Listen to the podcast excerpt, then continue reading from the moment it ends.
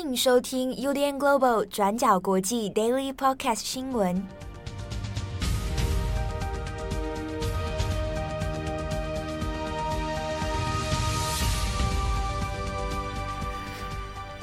Hello，大家好，欢迎收听 UDN Global 转角国际 Daily Podcast 新闻。我是编辑七号，我是郑红。今天是二零二一年十月二十一号，星期四。好的，今天的 Daily Podcast 呢是由七号跟郑红呃睽违的 Daily 组合。那不知道今天会不会又变成 重磅广播的？不不不不不，好，试试看啦。好，我们这个新闻倾巢而出。好，那首先第一条，我们还是来看一下全球的疫情哦。那我们这边来看一下欧洲的部分啊，现在看起来状况又不是很妙哦。我们纵观一下，像是在英国还有中欧地方，那其实它的疫情感染数字仍然是在持续延烧当中哦，啊，没有什么和缓的迹象。那比如说，我们来看一下英国。那英国过去一周如果算下来，平均的话，每天确诊人数可以超过四万人。那现在很担心的是说，随着确诊人数的增加，那死亡率看起来也不是很乐观。那这样的算起来的话呢，如果没有办法呃把它压制下来的话，那今年的冬天可能又会重演过去这个英国疫情再度延烧的状况。所以呢，现在当地当然也是蛮紧张的。另一部分我们可以看一下。中欧地带的部分呢，像是波兰、斯洛伐克啊，或者捷克这几个国家呢，大概从今年的下半年哦，那特别是九月、十月以来，它的疫情状况也不是很乐观哦。那每天突破的人数呢，也再度刷新了纪录哦。那比如说以波兰来说，它在二十号当地时间二十号的时候，那它的新增确诊就已经超过了五千五百多人。那这个是波兰当地今年以来。算是诶、破纪录的一个数字啊，看起来也不是非常的乐观。好，那在这种种之下呢，另一边可以看到俄罗斯。那俄罗斯在应对现在也是延烧的疫情之下，好，那俄罗斯方面呢，这个提出一个办法，就是类似像这所谓的防疫停工假，但是呢，它是有薪水的啊，就是一个有薪假。那这个政策其实在今年五月的时候，俄罗斯方面就已经先做过实施哦，就是放了十天的这所谓的叫非工作日。啊，让你放假，然后还是会付你薪水。那用这样的方式呢，来避免大家出外工作，避免外面的这个人群聚集。好，那现在俄罗斯的疫情状况，因为也是在延烧的关系，所以现在已经确定了，在十月三十号的时候呢，会开始来放这个防疫停工假、非工作日。那预计的时间会是为期七天。不过也刚好是因为十一月四号的时候，那俄罗斯会有他们的。固定的这个节日哦，俄罗斯民族统一日啊，那这个统一日刚好也在今年的十月四号跟五号都会放假，所以这一个非工作日的这样的七天假期呢，啊，那就会也包括这个十一月四号的统一日，那就接上后面的周末，所以时间点算是蛮长的。好，那这样的方式有没有办法遏制接下来的这个疫情延烧呢？那还有待观察。好，那最后来看一下，就是跟疫苗有关的哈，就是美国的 FDA，那现在当然也有一些指标性的做法了。呃，在二十号的时候呢，FDA 也已经批准了啊，那追加了莫德纳或者娇生的疫苗的第三剂接种。好，那现在美国的政府的态度呢是说，啊，这个第三剂是作为一个补强的哦，补强加强针。好，那你可以增强你的这个防疫能力。好，但是呢，它并没有指定是说啊哪一个疫苗会作为你第三季的优先选择，那还是开放民众可以做自由的来选择哦。好，那也就在不久前九月底的时候，那 FDA 现在呢也开放哈，是让可能你有重症的高风险族群啊，那或者是你的职业别可能会比较是有染疫风险的话，那你如果是已经有接种两剂的辉瑞 BNT 之后，那至少你可以在隔六个月以后来追加第三剂的疫苗。那现在这个是目前美国的政策，那那之后能不能够就是在达到第三季疫苗的接种率会不会提升？那能够有效的防止大家的这个感感染的几率哦？那后续还可以有待观察。好，那下一则我们来看一下，在今天早上中国方面的新闻。今天早上十月二十一号的大概八点二十分左右，那在辽宁省的沈阳啊，那在一个路口的。呃，他在中文新闻里面会讲它是饭店哦，其实一个餐厅的一个入口，那就发生了一起爆炸事故，而且从画面上看起来，爆炸的这个呃样子还蛮严重的。那有三层楼的建筑物呢，它是几乎已经炸毁了。那这一起爆炸事件呢，那已知到我们录音的时间为止，造成了三人死亡，那受伤的人大概是超过三十人哦。目前这些医院方面也正在抢救当中，但是有关于爆炸的事故，那官方现在还在调查，也在现地里面现在正在封锁调查。那研判是可能跟当地的燃气供应还有燃气爆炸有关。那这边讲一下这个爆炸的地点呢，那它原本应该是一个餐厅啊，是一个所谓的烤骨头店啊，就是烤肉店。好，那这个店里面，之前前一天在二十号晚上的时候，其实当地是有燃气管线正在维修，哈，所以应该是没有提供燃气的。好，但就在今天早上要恢复供应的时候呢，却发生了这样的爆炸事件。但是目前还不确定，它到底是因为管线的供应出了问题，然后而爆炸，还是说是因为现地里面的几个店家，它正在使用可能是煤气罐，好，或者是液化的啊这个燃气罐而导致爆炸。那目前这个说法还不是很确定，还有待调查。这边下一则新闻其实是把焦点转移到就是欧洲，德国礼拜三的时候，其实他仅仅发表了一个呃有一点匪夷所思或峰回路转的一个刑事调查案件，有两名就是前德国国防军的退伍军人，他们被以就是呃组织恐怖组织的罪名给逮捕。那根据就是德国的《明镜周刊》的独家报道，这两名被捕的呃德国退役五军人呢，其实是过去是服役在陆军的伞兵部队。那在德国特种部队里面，其实算是经验丰富，至少两人至少都有二十五年以上的服役经历。可是他们在退伍之后，近几个月其实是在就是德国的呃军中游走呢，不断的说服就是现役或者是退伍的德国军人，还要成立一支就是秘密的呃佣兵部队。那这支佣兵部队，它的目的呢，就是根据就是检方的说法，是这两个主谋要建立一个大概一百到一百五十人的呃退伍军人佣兵。那目的呢，第一起的市场案件就是要把这批战士呢送到也门去参加也门内战。那也门内战其实从二零一五年开始由呃什叶派的胡塞族。反抗军以及就也门中央政府由沙乌地阿拉伯以及呃阿拉伯联合大公国等海湾阿拉伯石油国家所支持的政府军在彼此的战斗。那因为就是也门它本身的一些地理环境的缺乏，以及就是在这个漫长的六年内战之中，呃，也门遭遇到沙乌地的呃陆空禁运。那所以呢，就是在呃六年的交战里面，其实并没有很明显的分出一个胜负，那反而变成就是说伊朗啊跟沙乌地阿拉伯以也门为中心的一个影子战争，除了造成大量的平民死伤、上万人流上上百万人流离失所之外，就是也门境内目前也遭遇到非常严重的粮食危机，甚至可能成为就是人类史上最大规模的一个极端饥荒的可能性。根据就是德国检方的一些调查哦，这两名就是退伍军人，其实是要把这一百五十名的军人送到也门。那其目的呢，就是要以就是镇压胡塞族的反抗起义军，然后为也门夜战来做一个结束。但这一百五十人，就是他的雇主呢，其实是还没有找到的。他在报告里面其实把他。呃，形容的看起来有点像是一个佣兵的创业计划，就是这两个人其实要组织一支直辖于这两个干部的呃精锐佣兵团，然后他们就是组成了这一批人之后，他们才同时积极的向沙乌地阿拉伯的大使馆，然后不断的来提出一些就是呃见面或合作的邀请，希望就是说我找到这批人之后，我有一个哎天龙特工队。那就是让沙乌地政府可以来聘用他们，还还在提案的阶段呢。对，对，可是他们提案的阶段，其实呃所准备出来的一些待遇哦，或者是说一些设定的行情，其实是相当令人吃惊的。比如说他们的部队规模大概是一百到一百五十人，哦，可是他基层的底薪是每个月每个人四万欧元以上。那换算就大概就是说，如果你加入这个佣兵团的话，你光是一个月的月薪就是台币大概一百三十万元以上。而且因为它的特殊性，所以可能还是直接现金免扣税。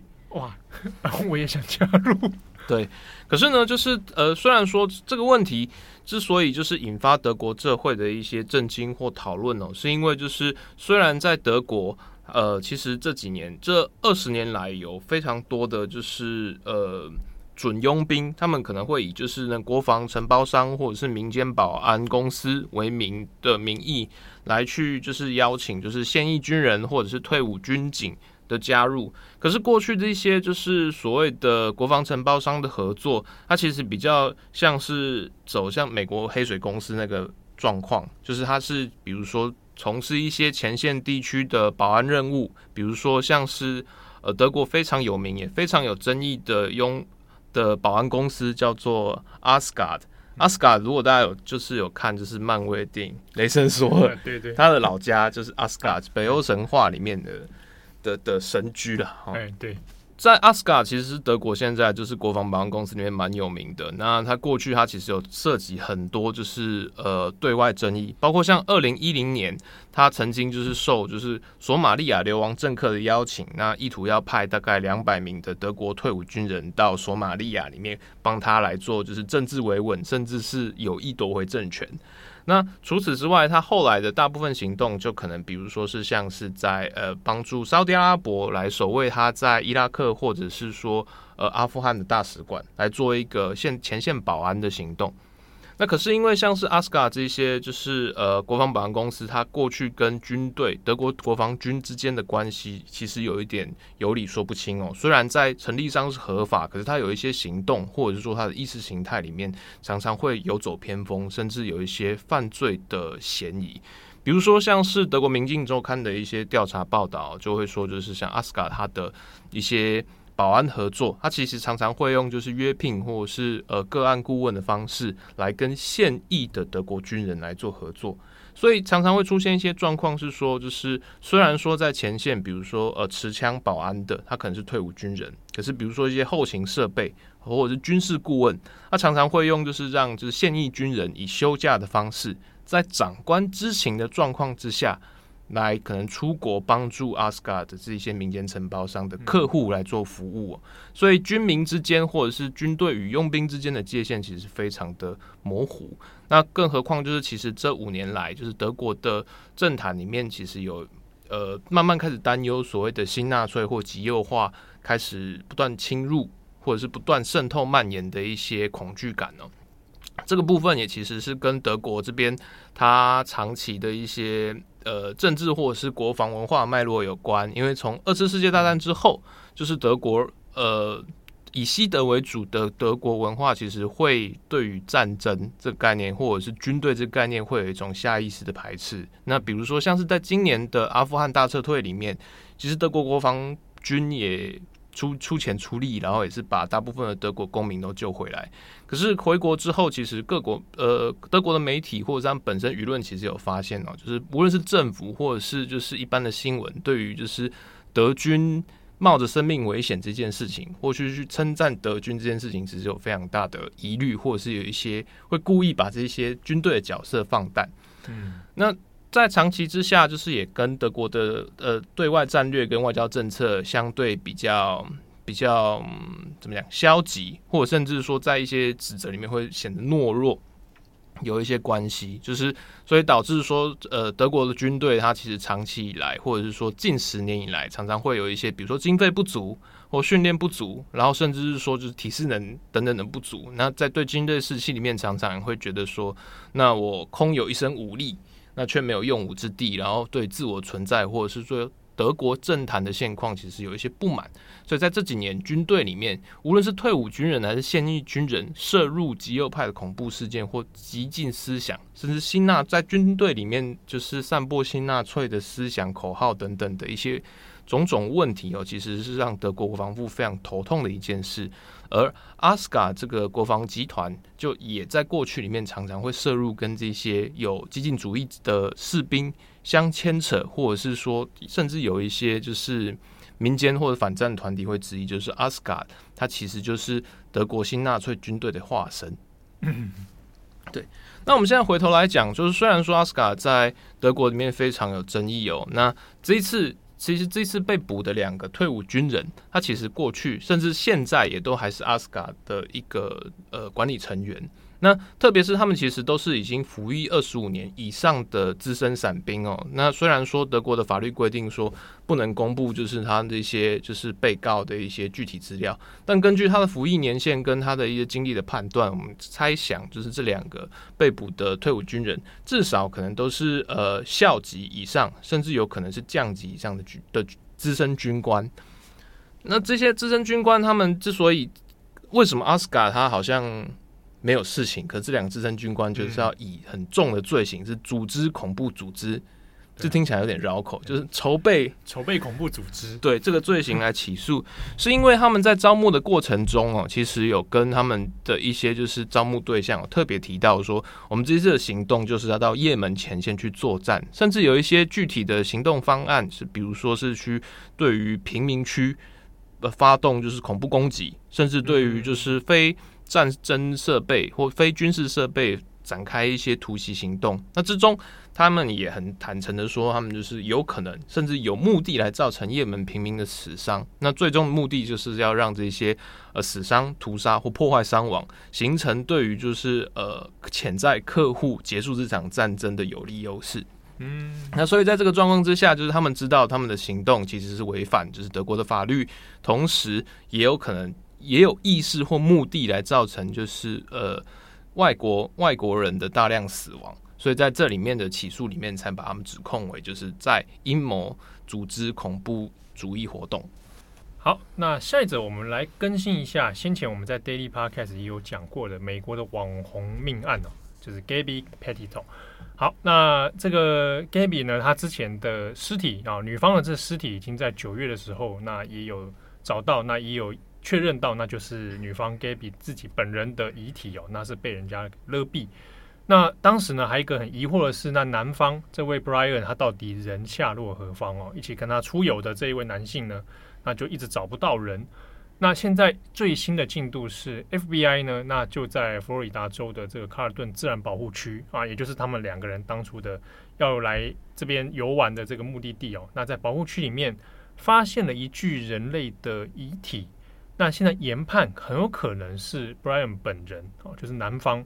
的遗体哦，但是还没有完全确认。但这个发现的过程里面也有找到了 Brian 他的一些私人物品，还有他的背包。好，但是 FBI 目前呢，诶，第一时间其实还没有确认说这个遗体就是 Brian 本人，所以后续的状况也还在调查当中。那这一个呃蛮离奇的一个命案啊，到底中间发生什么事情？那现在，诶、如果假设双方那个遗体真的也是 Brian 本人的话，那恐怕又要陷入另一个悬案，是到底诶杀、人的动机哈？那过程到底发生什么事，可能会变成更难破解了。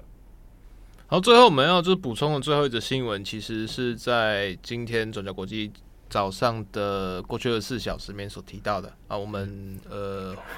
我们非常熟悉的美国前总统川普，他在二十日晚间的时候，透过公司的声明稿啊，宣布即将在成立一家就是属于川普自己的社群。网络媒体公司，社群川普社群大平台，对对川普其实是从今年一月六日，就是美国的国会山庄遇袭事件之后，就遭到他的呃 Twitter 跟 Facebook 的禁言，他个人账户现在已经完全没有办法使用，也没有办法更新。那自此之后，其实就是川普或者川普团队就一直有在讨论说，那是不是要找一个呃更自由、更不受言论跟政治正确管制的一个新的呃社交平台？嗯。那在他呃一月份就是卸任之后呢，那川普到了佛罗里达州，其实过程中也有蛮多的，就是一些可能右翼倾向的社群媒体网路来找他，希望他来帮忙代言或站台。那包括就是像是那个 Palmer，或者是说呃呃，在七七月份的时候，由他的前发言人所成立的一个，也是叫做 Gettr。的呃，社群媒体哦，可是川普本人他都是郑重否认说，就是他目前完全不使用任何的呃社群账号，就是无论是 Twitter 啊，或者是 Get 啊，就是不论你是右派、极右派或者是怎样，我都不使用。那原因是因为说他目前其实在规划说，那我自己可能要成立一个社群媒体公司。那川普这个社群成立的这个社群媒媒体平台哦，他现在目前。呃名称已经确定，叫做 Truth Social。那特别是它是大写的 Truth，所以我们这边简称 简称翻译成啊啊大大写社大写真相社交网络。啊，大写对对。大写真相社交网，对对对。呃，他预计是在今年十一月左右开始来进行邀请制的封测，哇，听起来好像线上游戏，但其实就有点像我们去年在流行的 Clubhouse，对，你有邀请码，他会邀请一些名人，呃，川普的好朋友来加入这个社群平台。那预计最快应该是在二零二二年，也就是明年的 Q one 呢，会正式的全面开放上线。那除此之外，川普在声明稿里面有特别提到，就是他这边还会有一个呃随选随放的串流服务。那内容就会提供大家，哎，最不受管制，然后最言论自由，然后最反政治正确的一个无极限娱乐。他特别提到娱乐这个字形，所以我也不太确定说这到底是，比如说是争论节目，是比较好想象，还是脱口秀。那甚至是是小短剧等等等，还是说真的也会有影集啊，原创影集？对对，但目前都还没有相关的消息。那包括说像这个 Truth Social 它的一些特殊功能，或者是呃呃发文的形式，目前也完全没有任何的样板或技术资讯知道。那只知道说，就是川普透过就是成立这个新的社群平台，那目前已经跟一家就是空白支票公司来做一些合并，那预计在近期应该有可能在纳斯达克就是 IPO，然后因此，呃，预计要就是募得大概呃总计十亿美金左右的呃经营预经营款项啦。嗯，对，但因为就是他现在其实具体的内容都还没有说清，然后加上就是川普过去的一些金融跟信用记录其实蛮有争议的啦，所以大家也有在怀疑说，就是那是不是只是就是为了这个东西来弄一个敛财，也不能说敛财，就是就是又吸金，但是最后到底会是怎样的成果，那其实也不是那么确定。不过，因为就是川普他现在其实在美国的一些政治新闻里面有都有谈到，他其实是还很想要再战二零二四年的美国总统大选哦。那所以预计就是最快有可能是在明年，也就是二零二二年的美国其中选举之前，在明年夏天就宣布就是要提前参选总统哦。那透过这个提前参选的两年布局，那大家一方面可以影响，直接影响就是共和党在其中选举的一个布局。那二来也可以就是透过提前的喊声来直接压住，就是包括像是呃跟台湾关系很好 Ted Cruz、Mark Rubio，或者是说就是他以前的老手下跟他反目成仇的彭斯啊，或者是说就是一直以就是川普亲卫队自居的呃前国务卿庞佩奥，那都有可能是川普目前在非常关注，那也期待就是赶快就是压制住的一些可能的参选竞争对手。对，要怕，尤其像之前也在传说，庞佩奥可能出来有点，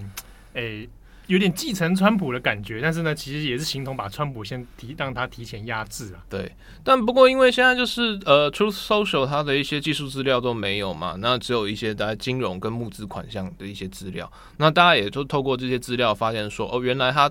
跟他合作合并的这个空壳支票公司哦，他其实他的老板刚好也同时身兼另外一家。呃，中国资本出资的呃空白支票公司，那这个它的在纳斯达克上市的名称叫做运宏国际，那其实是中国湖北省的呃武汉市为它的根据地啦，它是其实是中国的运宏集团的在的一个海外投资，嗯、那所以这个呃一来一往，你说是巧合吗？或者是说他可能其实就是这个人 CEO，他就是专门在做这个。就是空壳 IPO 的服务，但就是变成，反而变成说，川普现在的这个社群媒体合伙人，那刚好也是跟中资，特别是一个跟他很有渊源的，来自武汉市对的这个资本有一些呃间接的牵扯。那在这个比较敏感，包括是说社群媒体现在的管制啊，或者是一些就道德争议本来就很敏感的，以及就是川普本人。他的一些政治盘算，